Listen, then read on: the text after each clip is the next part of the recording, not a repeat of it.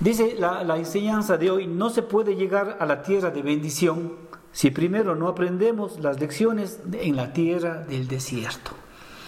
Entonces eso es justamente el desierto, es un lugar donde eh, podemos escuchar de mejor manera la voz de Dios. Es un, aprendemos cosas que no aprenderíamos de otra manera. Es el lugar donde estamos con el corazón más receptivo para entender el, mensaje que Dios quiere darnos.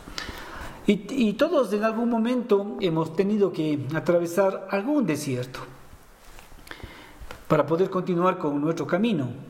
Así como es en la naturaleza, también lo es en, el, mundo espiritual. Hay muchos tipos de desiertos, grandes, pequeños, fríos, calientes, pero todos tienen algo en común. Deuteronomio 8, 15 y 19, para los que están tomando nota, dice así, es un lugar, hablando del desierto, es un lugar grande y espantoso, lleno de serpientes y escorpiones, donde escasea el agua y hay mucha sed. ¿Por qué se mencionan estos, dos tipos de animales principalmente? Porque ambos llevan veneno. Tanto la serpiente como el escorpión y una mordedura y una, o una picadura pues nos afectarían en nuestra salud. Y así pasa a veces en el desierto con, con palabras que, que, nos han envenenado, que nos han herido, pero esto justamente tiene que ser sacado de nuestras vidas. ¿Y cómo, cómo sacamos esto? Con la palabra de Dios eh, entregándonos a Él en estos tiempos difíciles, mirando, mirando al, Señor. Cuando el pueblo murmuró contra, contra Dios, el Señor envió serpientes, ¿sí? Para que los mordieran, ¿sí? Y, mucha gente murió. Pero inmediatamente Dios le ordenó a Moisés hacer una serpiente de cobre, ¿sí? Y ponerla en alto para que el que la mirara eh, sea sanado. Este es un símbolo de nuestro Señor Jesús que en la cruz fue levantado para que quienes miremos a Él seamos sanados.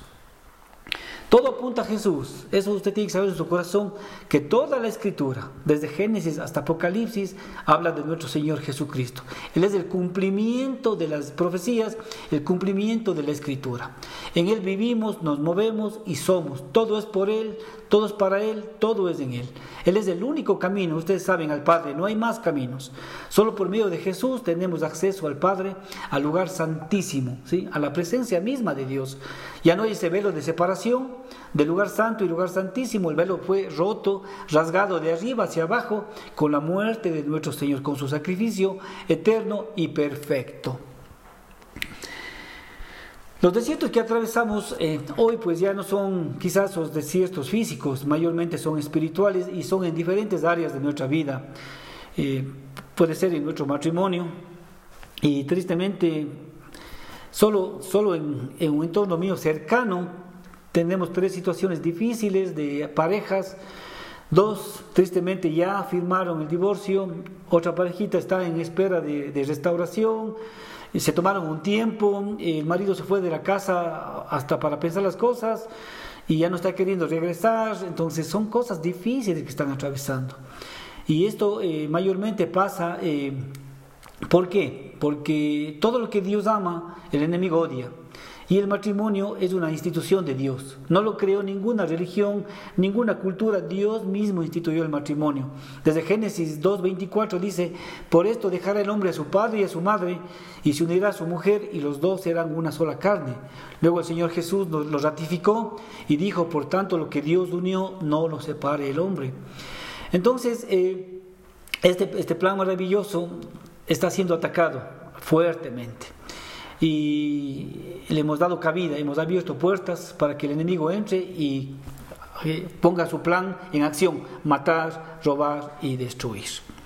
Entonces, ese puede ser un desierto, si, si alguno está atravesando pues esta situación, debe reconocer el plan de Dios. El, el matrimonio es un pacto y los pactos son irrompibles. Entonces, siendo así, y hay situaciones difíciles, nos toca arreglar, arreglar de poner actitudes y me estoy alargando un poquito en este tema, pero justamente a veces buscamos excusas para, para romper este pacto. Y los fariseos, aprovechando la palabra misma, fueron donde Jesús a decirle, entonces, ¿por qué Moisés mandó dar carta de divorcio? como diciendo, si Moisés la ley nos permite divorciarnos, Jesús les dijo inmediatamente por la dureza de vuestro corazón.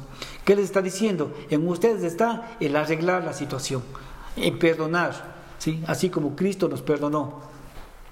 Mayormente eh, la falta de perdón es la que hace que esa relación se rompa. A veces quizás del desierto son problemas con hijos, hijos difíciles, hijos desobedientes, hijos de rebeldía. Pues igual como padres nos toca doblar rodillas y entregar a nuestros hijos a Dios. Y para evitarnos quizás dolores en el camino cuando sean grandes, seguir el consejo de la Biblia, del sabio Salomón, que dice, instruye al niño en su camino y aun cuando fuere viejo no se apartará de él. Es mucho más fácil que nuestros hijos a temprana edad conozcan del Señor. Y así se van a sujetar más pronto a la palabra y van a traernos mucha paz. Como dice, el hijo sabio es la alegría de su padre, pero el hijo necio es la tristeza de su madre. Entonces, Trabajemos también en esta área. Quizás el, desierto es, son nuestras finanzas, eh, la economía sabemos que está complicada, el negocio quizás no despega o está, lento o no hay trabajo, eh, las deudas están ahí y no sabemos qué hacer. Quizás ese sea el desierto que estamos atravesando, pero igual, en Dios, en sus promesas. Dice Filipenses 4:19, mi Dios pues suplirá todo lo que os falta. En, Él está la palabra, en Él está la solución. Jesús es la palabra. Él es quien vino a, traernos vida y vida en abundancia. Quizás el desierto sea una salud quebrantada, mucho tiempo enfermos, con, el cuerpo que, nos duele. Entonces, también el Señor, en su eh, sacrificio en la cruz, dice, ciertamente Él llevó nuestras enfermedades y sufrió nuestros dolores y nosotros le tuvimos por azotado, por herido de Dios y abatido. Mas el herido fue por nuestras rebeliones, molido por nuestros pecados. El castigo de nuestra paz fue sobre él y por su llaga fuimos nosotros curados. No es que vamos a ser curados, ya fuimos curados, nos toca por fe recibir la sanidad que él compró para nosotros. Entonces, desierto, situación difíciles, problemas, cualquier situación que estemos atravesando, hay una solución y se llama Jesucristo. Él es. por, él, por Él estamos hoy de pie. Y por Él, como vimos el día jueves, los que estamos tomando el curso de discipulado, Él nos eligió y debemos sentirnos privilegiados, nosotros que estamos hoy eh, reunidos, realmente privilegiados de haber sido elegidos. Dice, no me elegiste vosotros a mí, sino que yo os elegí a vosotros. Otra porción de la escritura dice que antes, antes de la fundación del mundo, el Señor ya nos eligió a nosotros. Entonces tengamos justamente esa, certeza en nuestro corazón de, hijos amados, de hijos eh, adoptados, de hijos elegidos. A veces hay personas que, tienen muletillas en su, en su, boca, ¿no? Y tú le preguntas, ¿y cómo estás? En victoria, hermano. sí, pero a veces de ir en victoria en victoria, a veces pasamos por desiertos llenos de derrota, desánimo y de dolor, con confusión momentos en que dudamos, que cuestionamos si vale la pena seguir luchando o no. Ahí tenemos una guerra diaria en nuestra cabeza, en nuestra mente.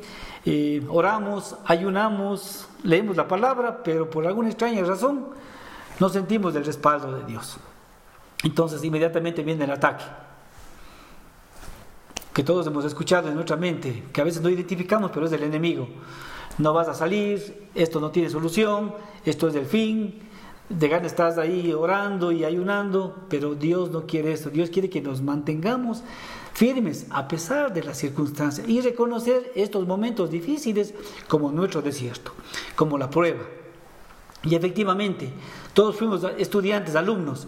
Durante el examen, el maestro está en silencio. Entonces, aparentemente, si no vemos las cosas, el Señor está trabajando en nuestro proceso. Y eso es el desierto, hermanos, proceso. Lo que nosotros llamamos demora, el Señor lo llama proceso.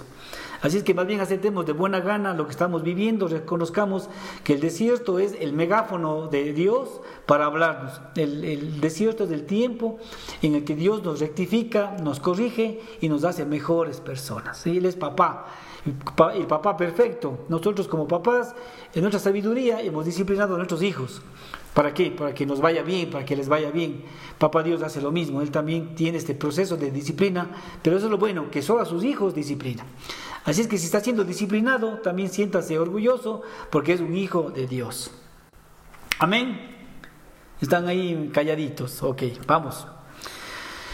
Entonces Dios no quiere que nos quedemos a vivir en el desierto. ¿sí? Es un proceso, es de paso, y así lo dice la escritura. Habla de tres.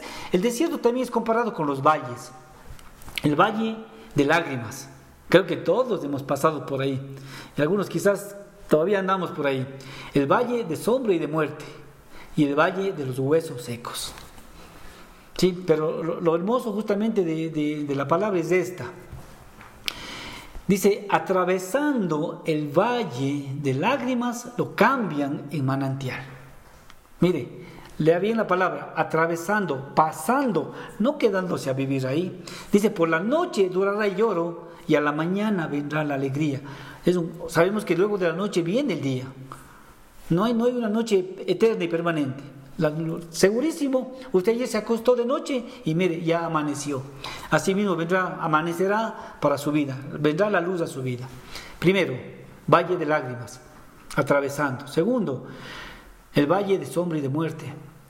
Y eh, aquí justamente David, que fue inspirado por el Espíritu Santo para escribir esta canción, este salmo, él habla y es hermoso lo que dice, aunque ande, aunque atraviese, aunque pase por el valle de sombra y de muerte, no temeré mal alguno, porque tú estás conmigo. Tu vara y tu callado me infundirán aliento. La vara y el callado significa la cercanía de Dios con usted. Por eso que dice Isaías 41:10, no temas porque yo estoy contigo. Entonces, al mencionar vara y callado, estamos a la distancia del pastor, a la distancia de la vara y del callado, cerquita. O sea, al, punto que el Señor coge el, bastón curviado y, y nos jala cerca de él. E inmediatamente del valle, ¿a dónde pasamos? ¿Qué dice la palabra de Dios? Aderezas mesa delante de mí en presencia de mis angustiadores. Preparas un banquete, o sea, del valle a la mesa. O sea, luego de la situación difícil viene la recompensa si nos mantenemos fieles. Como dice, estad firmes en vuestra fe, sabiendo que los mismos padecimientos se van cumpliendo en vuestros hermanos en todo el mundo. Y la esperanza cierta dice, mas el Dios de toda gracia que nos llamó a su gloria eterna en Cristo Jesús, después de que hayáis padecido un poco de tiempo, Él mismo os perfeccione, afirme, fortalezca y establezca. Él sea la gloria y el imperio por los siglos de los siglos. Amén. Entonces, el valle, el desierto es de paso y es un camino obligado. El desierto es la salida, es la puerta de salida a nuestra tierra prometida. Tenemos necesariamente que atravesar el desierto para llegar a la tierra prometida. No hay cómo saltarse. Ese es el camino hacia nuestra tierra de bendición, a nuestra tierra de, de prosperidad. Dios quiere bendecirnos pero a veces somos nosotros los que estorbamos la bendición. A veces somos nosotros mismos los que demoramos la estadía en el desierto. ¿Qué causa que nos quedemos más tiempo de lo necesario? La desobediencia. desde el inicio, desde el inicio la desobediencia ha estado ahí. El viaje de Egipto a la tierra prometida debía haber durado 11 días. Ese es el tiempo que debió haber durado cuando Dios les sacó de la esclavitud a la tierra prometida. Pero a causa de la desobediencia, de la rebeldía, de la queja, de la murmuración, se demoraron 40 años dando vueltas en el desierto.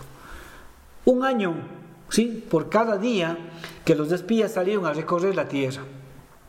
Recuerden la historia, fueron a, Dios les dijo, aquí está la tierra que les he entregado. Escogieron 12 príncipes, uno de cada tribu, y fueron a inspeccionar la tierra. Cuando regresaron, 10 llegaron con mal reporte. O sea, primero el buen reporte era que realmente era la tierra efectiva que fluía leche y miel. Inclusive trajeron una, una prueba de la, de la, bendición grande que había.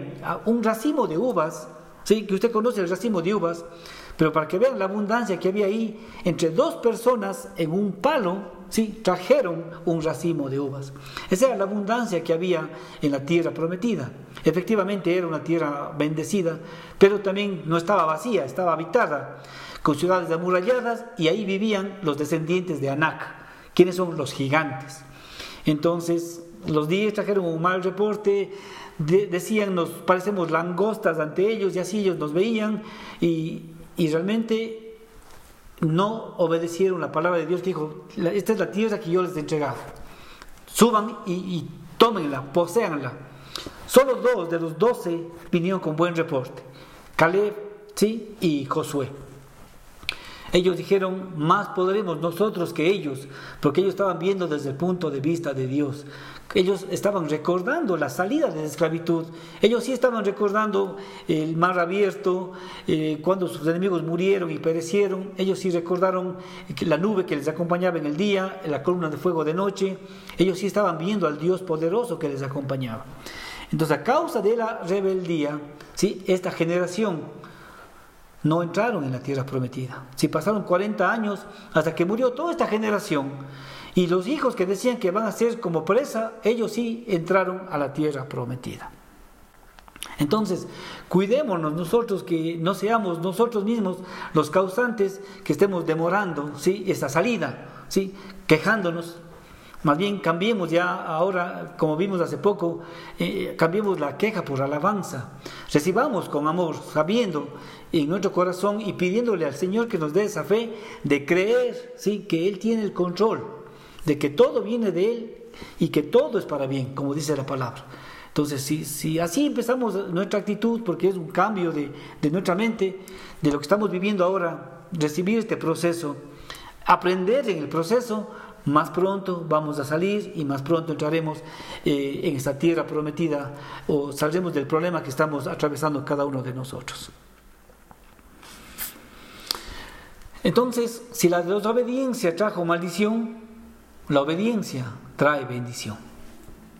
Y 1 de Pedro 3.9 dice, fuiste llamados para que heredases bendición. Así dice, fuimos llamados para heredar bendición. La Biblia habla bien y mucho sobre las bendiciones y cómo podemos recibirlas. Las bendiciones están reservadas exclusivamente para los que obedecen. Y así eh, y, lo contrario, ¿no? Los que pierden las bendiciones son los desobedientes. Y es tremendo lo que puede causar la, desobediencia. El caso más famoso y conocido es el caso de Adán y Eva. ¿sí? Lo que eh, les obligó prácticamente a salir del huerto fue la desobediencia. La instrucción de Dios fue clarísima, pero ellos desobedecieron. La historia ya la sabemos, no quiero contarla de nuevo. Por la desobediencia Dios los sacó del huerto. Ellos perdieron la bendición y fue maldita la tierra por causa de la desobediencia. Pero hay una historia en, el libro de Samuel. Samuel, como ustedes saben, es el, profeta que, ungió a, a los dos primeros reyes de Israel. El primer rey de Israel fue Saúl. Y Samuel ungió a Saúl como rey de Israel. Pero luego Dios le dio instrucciones claras, directas a, Saúl que extermine a todos los amalecitas, a Amalek, porque este pueblo de Amalek fue quien le hizo oposición a Israel cuando atravesaba el desierto. Y Dios le dijo que destruya hombres, mujeres, niños y todas las bestias, que no dejen nada con vida. Saúl obedeció en parte, que viene siendo desobediencia, pues destruyó a todo el pueblo, pero no destruyó ni al rey Agag, ¿sí? que era un amalecita, ni a lo mejor de sus bestias y su, y su ganado lo, preservaron. Y la razón que hizo esto eh, Saúl, como lo comenta la, escritura, es porque tuvo miedo del pueblo, tuvo temor del hombre, en vez de tener temor de Dios. Y, y dijo, Dios me pesa haber puesto por rey a Saúl. Y lo desechó. Cuando Samuel le confrontó al rey Saúl, pues él dijo que había preservado los animales para hacer sacrificios a Jehová. Y, Samuel le dice, es mejor obedecer, de ahí sale la frase, es mejor obedecer que sacrificar. Prestar atención, es lo mejor que puedes hacer. Y, Saúl, como vemos, fue desechado y aunque lloró, queriendo recobrar su, reinado, pues no, no lo pudo hacer. Entonces, la desobediencia trae grandes consecuencias, perdió su reinado, pues, y, y Dios escogió a otro rey, que fue el rey David. Las bendiciones están detalladas en la palabra de Dios. Comencé diciendo, toda la escritura es inspirada por Dios. En el libro de Deuteronomio, capítulo 28, dice, acontecerá que si oyeres atentamente la voz de Jehová tu Dios, para guardar y poner por obra todos sus mandamientos que yo te prescribo hoy, también Jehová tu Dios te exaltará sobre todas las tierras, sobre todas las naciones de la tierra, y vendrán sobre ti todas estas bendiciones y te alcanzarán. Mire lo que dice, que si oyeres atentamente la voz, el mensaje, la palabra, ¿para qué? Para obedecer, para poner por obra vendrán todas estas bendiciones y te alcanzarán cuáles. Y hay, una lista, ¿no es cierto? Bendito serás en la ciudad y bendito serás en el campo. Bendito serán eh, en tu entrar y en tu salir. Bendita será tu canasta, tu canasta y tu arteza de amasar. Y sigue hablando de las bendiciones. Bendito serán tus lagares, bendito será tu tierra. El Señor te pondrá por cabeza y no por cola. Estarás encima solamente y nunca abajo. No tomarás prestado, tú prestarás. El Señor derrotará a tus enemigos. Por un camino saldrán contra ti en perfecta formación y por siete caminos saldrán huyendo en desbandada. Esas son las bendiciones de la obediencia. A veces hay una confusión eh, en, en recibir a Jesús y en obedecer a Jesús. En la obediencia al Señor no quita nuestra fe y de creer que Él es nuestro Salvador. Somos salvos por gracia, por, la fe en Jesús, por lo que Él hizo, por los méritos. Pero Él dice, si me amas, el que me ama obedecerá mi palabra, guardará mi palabra. Juan 14, 21 dice, el que tiene mis mandamientos y los obedece, ese es el que me ama. Y el que me ama, mi Padre le amará y yo le amaré y me manifestaré a Él. Entonces, una es la salvación. Por medio de Jesús tenemos la salvación, tenemos vida eterna, pero las bendiciones son consecuencias de la obediencia a su palabra. ¿Ok? Entonces, pero el Señor nos, da libertad. ¿sí? Él no quiere robots realmente, Él quiere que obedezcamos de corazón y nos da libertad para escoger el camino de la obediencia o el de la desobediencia. Cada uno tiene la libre elección, ¿sí? libre albedrío, desde el inicio. Deuteronomio 30, 19 dice, a los cielos y a la tierra llamamos por testigos, que hoy he puesto delante de ti la vida y la muerte, la bendición y la maldición. Escoge, e incluso nos da, nos da, la dirección y nos, y nos empuja hacia. Escoge pues la vida para que vivas tú y tu descendencia. Escoge la bendición. Entonces, ¿cómo escogemos la bendición? Con la obediencia de los mandamientos.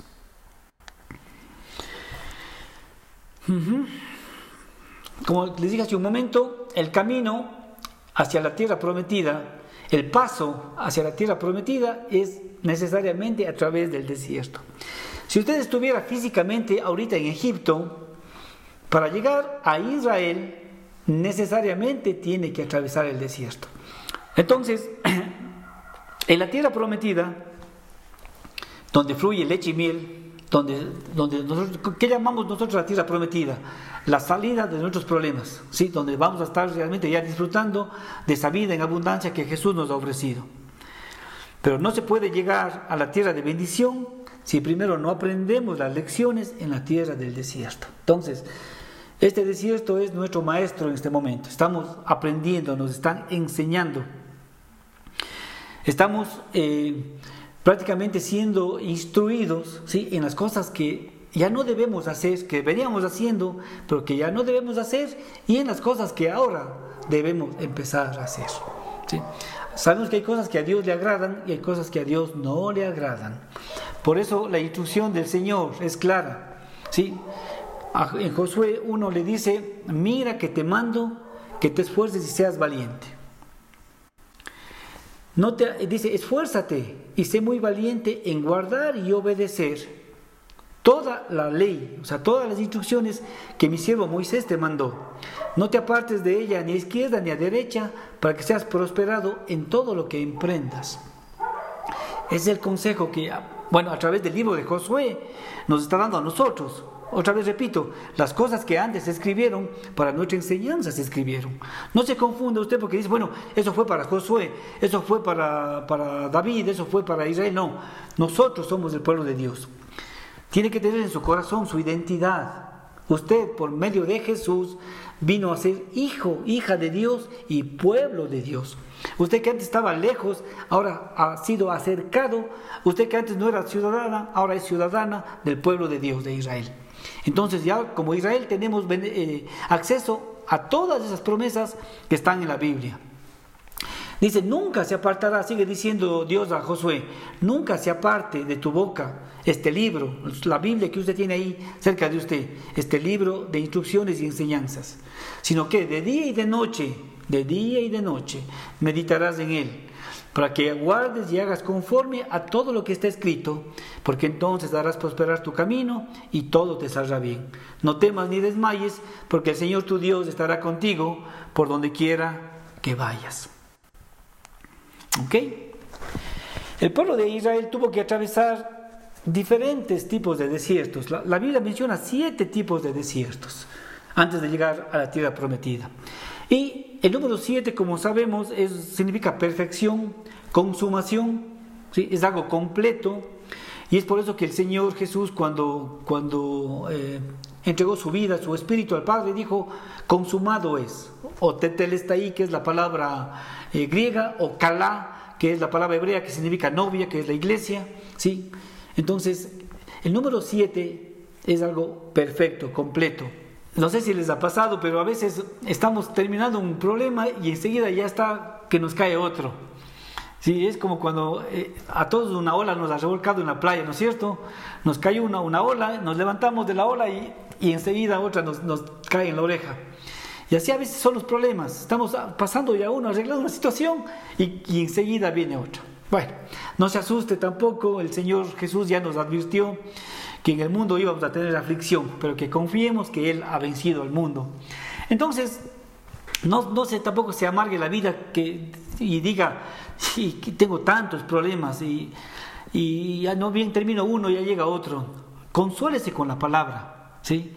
Que esto es algo que va a venir a nosotros, pero los problemas que, Dios permite no son para destruirnos, son para levantarnos, son para hacernos mejor. Porque si no, no fuera así, Dios no lo hubiera permitido. Si el problema que usted tiene es, para destruirle, Dios no lo hubiera permitido. Entonces, si no es así, es para levantarnos, para hacernos mejor personas. Debemos atravesar diferentes etapas de pruebas. Pareciera que cuando atravesamos tiempos de desiertos, las pruebas se nos vienen todas encima. Pero Dios ha preparado esto para formarnos y capacitarnos para disfrutar sus bendiciones posteriormente. Luego, ¿sí? de esta etapa difícil vendrá la bendición. La palabra dice que el Señor nos sacará abundancia, nos sacará al lugar espacioso, que, que recibiremos el doble por cada dificultad que hayamos tenido. Reciba la palabra, la palabra es para usted. Si usted está oyendo, la palabra es para usted. Dice que el Señor nos sacará abundancia. Así, así como, como a Job, luego del problema, el Señor lo levantó y lo puso mejor que, lo que estaba al inicio. El estado postrero fue mejor que el primero, mucho más bendecido en todas las áreas de su vida. ¿Para qué sirven los tiempos de desierto en la vida del creyente el día de hoy? ¿Para qué sirve? ¿Para qué el Señor permite los desiertos? Deuteronomio 8.2 nos dice, y te acordarás de todo el camino por donde te he traído, por donde te ha traído Jehová tu Dios, estos 40 años en el desierto, para afligirte, para probarte, para saber lo que había en tu corazón, si habías de guardar o no mis mandamientos. Y aquí también tengo otro mensaje para usted, dice, estos 40 años, el número 40, cada número tiene un significado. El número 40 tiene un significado que es prueba o es proceso. Si usted se da cuenta, si usted revisa, el, eh, llovió cuando estaba Noé en, el arca, llovió por 40 días y 40 noches. Moisés subió al, monte Sinaí y estuvo en el monte 40 días y 40 noches. El, este filisteo incircunciso, como lo llamó David hasta Goliat, por 40 días y 40 noches salía a amedrentar al pueblo, en la mañana y en la noche. ¿Y de, de qué más tenemos memoria de, todos estos 40 días? Jesús. Jesús estuvo en el desierto 40 días y 40 noches. Eh, ¿Qué más está? Israel 40 años en el desierto. Entonces, el número 40, y hasta nosotros usamos también ahora la cuarentena, ¿no es cierto? Es un tiempo de guardarse, un tiempo de separación, un tiempo de prueba. Entonces, la palabra de Dios usa este tiempo y usa este número para probar, para enseñar, para corregir. Número uno dice, para afligirte. Hace algunos días yo compartí acerca de que ambos días hizo Dios, el día del bien, el día de la bendición y también el día de la aflicción. Ambos días los creó el Señor. Es fácil alabar y serle fiel cuando todo sale de maravillas, cuando todo marcha bien en la vida y decimos, qué bueno es Dios, gracias Dios. Pero, ¿qué pasa cuando hay problemas? Cuando vienen los días de adversidad, cuando todo sale mal. ¿Seguimos siendo fieles en medio de los problemas? Allí Dios prueba la calidad de nuestro espíritu. Ahí Dios nos prueba para ver si realmente le amamos en, verdad. A veces cuando todo marcha bien en nuestra vida nos podemos volver un poquito orgullosos, soberbios, arrogantes, altivos. Y dice la palabra, antes de la caída es la altivez de espíritu. Y si el Señor ve que estamos un poquito medio sobrados, medio invencibles, medio que, somos indestructibles, Solo una pequeña sacudidita nomás para que nos conformemos a Él que dice, aprended de mí, que soy manso y humilde de corazón. Entonces, el motivo por que nos lleva a desiertos es para afligirte, el segundo para probarte, ¿no es cierto? Para probar. La fe, para que sea fe, tiene que ser probada. Si, si el oro, siendo oro, tiene que ser probada por fuego, ¿cuánto más nuestra fe? Porque si la fe no es probada, ¿Cómo vamos a, saber que tenemos una, fe sincera? Entonces, en sus momentos de prueba, momentos de desierto, de soledad, de calor, de, sequía, ahí nos mantenemos fieles a Dios. Ahí nuestra fe está siendo probada y decimos, Señor, todo este tiempo he estado cerca de ti, no me he alejado de ti, no he negado tu palabra. Aquí estoy, Señor, esperando tu salvación. Tercero, para saber lo que había en tu corazón. ¿Le amas a Dios por lo que te da o por lo que Él es? ¿Le amamos a Dios por lo que hace por nosotros o por lo que Él es, por lo que es Dios? Porque Él es nuestro Padre soberano, Padre amoroso. Aquí el Señor prueba la intención interior de nuestro corazón. Los tiempos de desiertos siempre nos muestran en realidad lo que somos ante Dios. Dios ya sabe lo que somos, pero Él quiere que nosotros sepamos lo que realmente somos para que nos humillemos y nos arrepintamos y volvamos al sendero de la obediencia. Como digo, el plan de Dios era sacarles de la esclavitud y llevarles a la tierra prometida, un viaje de 11 días. Pero si usted lee, y hemos leído con usted mismo la escritura, pero si usted lee, fue queja tras queja, tras queja, tras queja. Que acá nos sacaste a morirnos de sed en el desierto. Y Dios le ordena a Moisés que golpea en la roca y sale agua de la roca, que no tenemos nada que comer. El Señor hace llover pan del cielo, maná, ¿sí? algo que nunca habían visto. Pan del cielo lo llama. ¿sí? Y no tenían que, nada que hacer sino solo salir de sus casas y recoger. Tenían que recoger, sí, y ese era el alimento. Y dice que era una cosa menuda, medio blanquita, eh, que, sabía como a hojuelas con miel. ¿sí? Ese era el sabor que tenía el maná. Eso es lo que comían cada día. El Romanos 10, 21 dice Pablo hablando de, Dios, hablando de su pueblo. Y ojalá no caigamos en esto nosotros también para no demorar la salida. Dice, todo el día extendí mis manos a un pueblo rebelde y contradictor. 40 años en el desierto, alimentados por Dios, bebiendo agua de la peña. Sus vestidos no se envejecieron, dice, sus pies no se hincharon. Y llegó un momento también que ellos dicen que el pueblo lloraba diciendo, danos de comer carne. Nuestra alma tiene fastidio de este pan tan liviano. El Señor estaba, en algunas ocasiones, estaba dispuesto a destruir completamente a este pueblo. Si no fue porque Moisés se puso en la brecha, ¿sí? Y clamó, Dios hubiera exterminado a este pueblo que se quejaba contra, contra Dios, después de haber visto tantas maravillas. Nosotros tenemos una bendición mayor que, que, todos ellos, porque dice ustedes le amáis sin haberle visto. Tanto eh, ellos el pueblo de Israel, como luego sus discípulos y toda la gente que, vivió en la época de Jesús, ellos vieron de, de primera mano el poder y los milagros de Dios obrando en sus vidas. Nosotros ciertamente le amamos por fe, creyendo en su palabra, todo lo que está escrito acerca de él.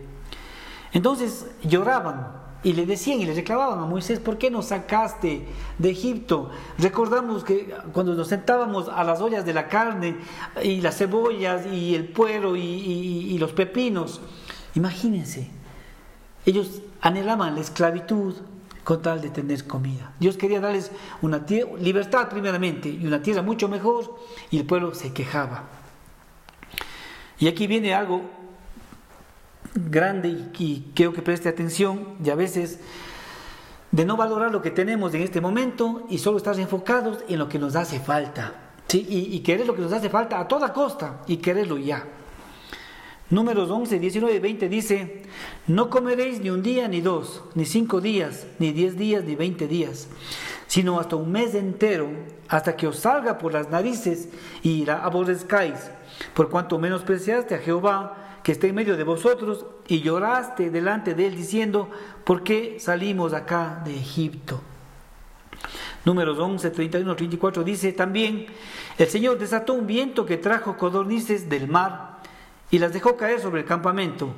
Las codornices cubrieron los alrededores del campamento en una superficie de casi un día de camino y a una altura de casi un metro sobre la superficie del suelo. El pueblo estuvo recogiendo codornices todo ese día y toda la noche y todo el día siguiente. Ninguno recogió menos de dos toneladas. Después las distribuyeron por todo el campamento. Ni siquiera habían empezado a masticar la carne que tenían en la boca cuando la ira del Señor se encendió contra el pueblo y los hirió con horrendo castigo. Por eso llamaron a ese lugar Kibrod Hatabá, porque allí fue sepultado el pueblo Clotón. No todos murieron ahí, solo los, codiciosos. La palabra codicia significa apetito desordenado por la riqueza, deseo, desesperado por las cosas. Hoy también hay un pueblo en que desea más las cosas materiales que del Señor, más el tener que el ser. Y el Señor nos dice, trabajen por la comida que no perece, hagan tesoros en el cielo donde no hay ladrones que roben ni orín corrompe. Pongan la mira en las cosas de arriba, donde está Cristo sentado a la diestra de Dios. Yo creo que es tiempo justamente, y es tiempo, el tiempo se acerca, la venida del Señor está pronto. Y recuerden que a donde vamos, ¿sí? Dios nos está preparando moradas a cada uno de nosotros. Pero realmente todos estos años nos, hemos enfocado en este mundo, en las cosas de este mundo. No está mal hacer las cosas. El Señor nos manda justamente a, esforzarnos, a ser diligentes. Pero, ¿y qué del lugar a donde vamos? ¿Qué del lugar donde vamos a pasar la eternidad? ¿Qué tesoros estamos haciendo para donde vamos a estar eh, por siempre con el Señor? Entonces, obtener algo sin la bendición de Dios se transforma en maldición. Querían tanto carne, carne, carne, que el Señor les concedió, pero vino una, una gran mortandad. Si nosotros hoy somos tan desobedientes de no aceptar lo que Dios nos da en el desierto, ¿sí?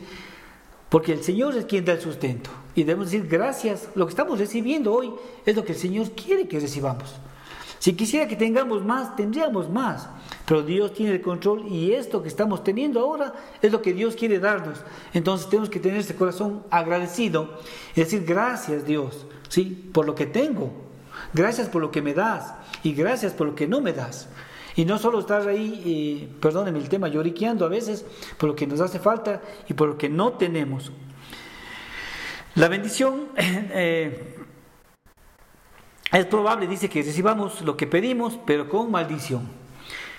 Proverbios 10, 22 dice, la bendición del Señor enriquece a una persona y Él no le añade ninguna tristeza.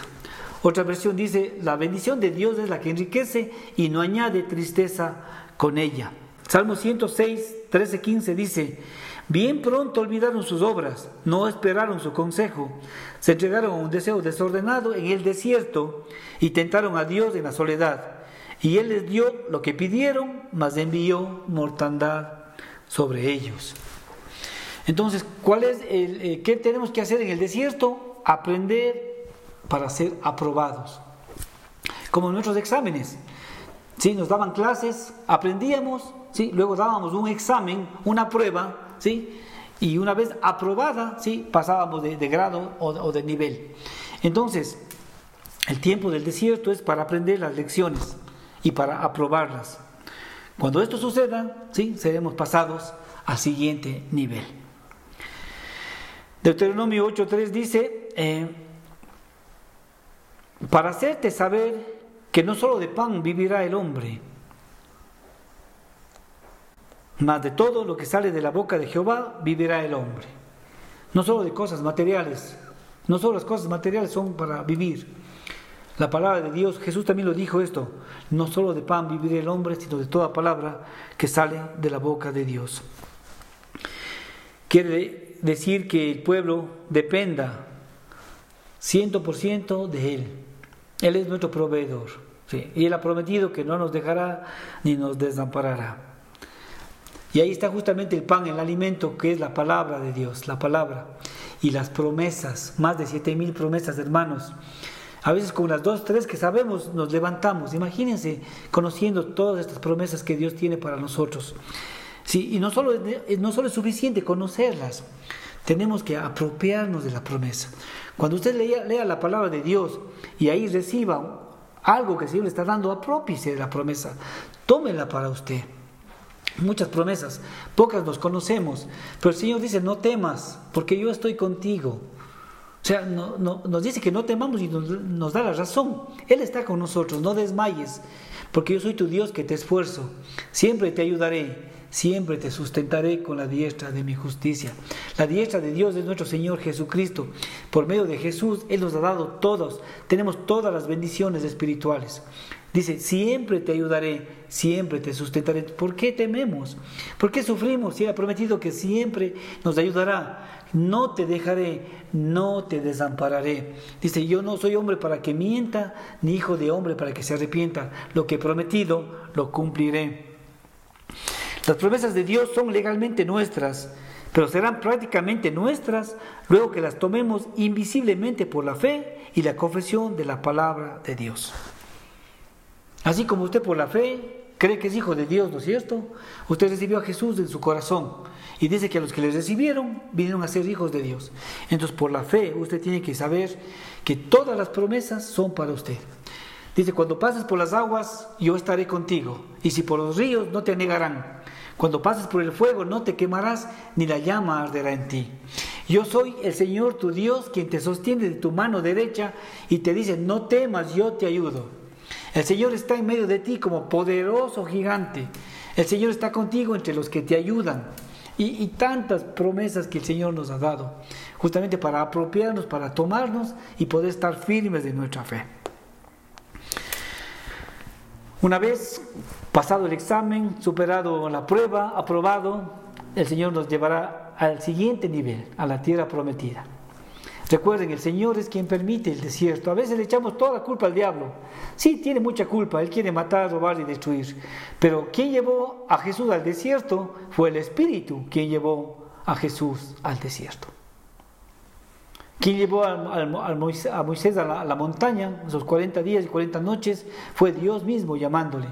El Señor, a veces Él mismo nos, nos lleva al desierto para justamente que seamos mejorados, para transformarnos en una mejor persona. Y para que cuando salgamos del desierto reconozcamos que lo que tenemos es por gracia y por misericordia, no por nuestros méritos, sino porque Él nos ama. Deuteronomio 7, 8, 7, 10 dice, porque tu Dios te introduce en la buena tierra, tierra de arroyos, de aguas, de fuentes, de manantiales, que brotan en vegas y montes, tierra de trigo y cebada, de vides, higueras y ganados, tierra de olivos, de aceite y de miel, tierra en la cual no comerás pan con escasez, ni te faltará nada en ella, tierra cuyas piedras son hierro y cuyos montes sacarás cobre Comerás y te saciarás y bendecirás a Jehová tu Dios por la buena tierra que te habrá dado. Eh, Deuteronomio 6, 10, 11 dice, cuando Jehová tu Dios te haya introducido en la tierra que juró a tus padres, Abraham, Isaac y Jacob, que te daría, en ciudades grandes y buenas que tú no edificaste, casas llenas de todo bien que tú no llenaste, y cisternas cavadas que tú no cavaste, viñas y olivares que no plantaste, y luego que comas y te sacies, cuídate de no olvidarte de Jehová, que te sacó de la tierra de Egipto, de casa de servidumbre.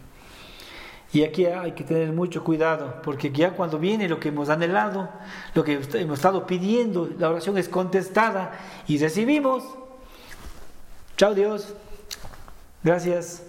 Dejamos de buscarle, dejamos de orar, dejamos de ayunar. O nuestras oraciones ya son así de pasadita, tan livianas. Nada mejor que una prueba para justamente sacar ese fervor de nosotros y buscarle con ahínco como lo hemos estado haciendo todo este tiempo.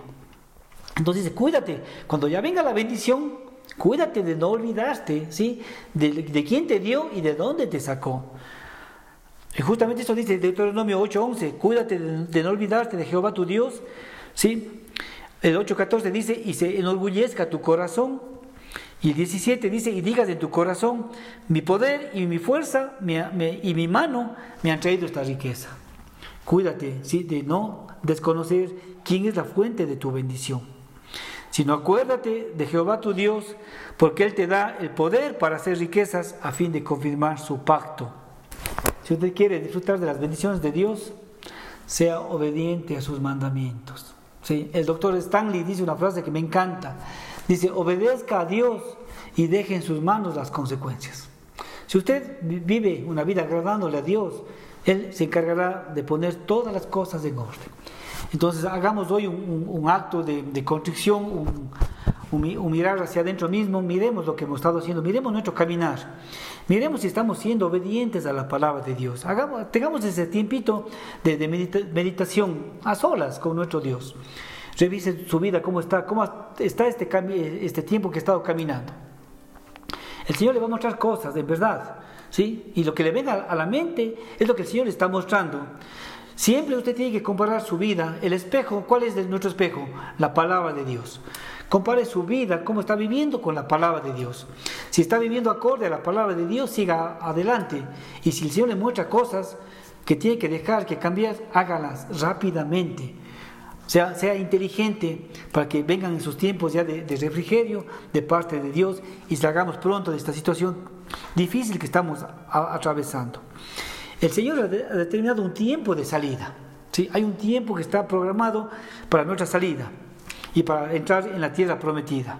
Mientras pasa eso, debemos humillarnos delante de Dios. ¿sí? Debemos humillarnos y esperar que Él nos exalte cuando fuere tiempo. Así dice Pedro, dice, humillados pues bajo la poderosa mano de Dios, para que los exalte cuando fuere tiempo, echando toda vuestra ansiedad, toda vuestra preocupación sobre Él, porque Él tiene cuidado de ustedes. Ok, Dios quiere bendecirnos, Él quiere que dejemos de ser ese carbón, ese pedazo de piedra negro y quiere convertirnos en un diamante. ¿Y cómo se transforma un carbón en un diamante? Pues físicamente no es muy complicado. Usted aplica presión ¿sí? a ese carbón ¿sí? y la presión ¿sí? le convierte en un diamante. Un diamante es un pedazo de carbón que funcionó bien bajo presión. Me gusta esta frase. Un diamante es un pedazo de carbón que funcionó bien bajo presión. Entonces al carbón usted le aplica presión, ¿sí? que en el desierto el proceso y nos convertimos en lo que Dios quiere, en esos hermosos diamantes. Amado Padre, gracias por tu palabra.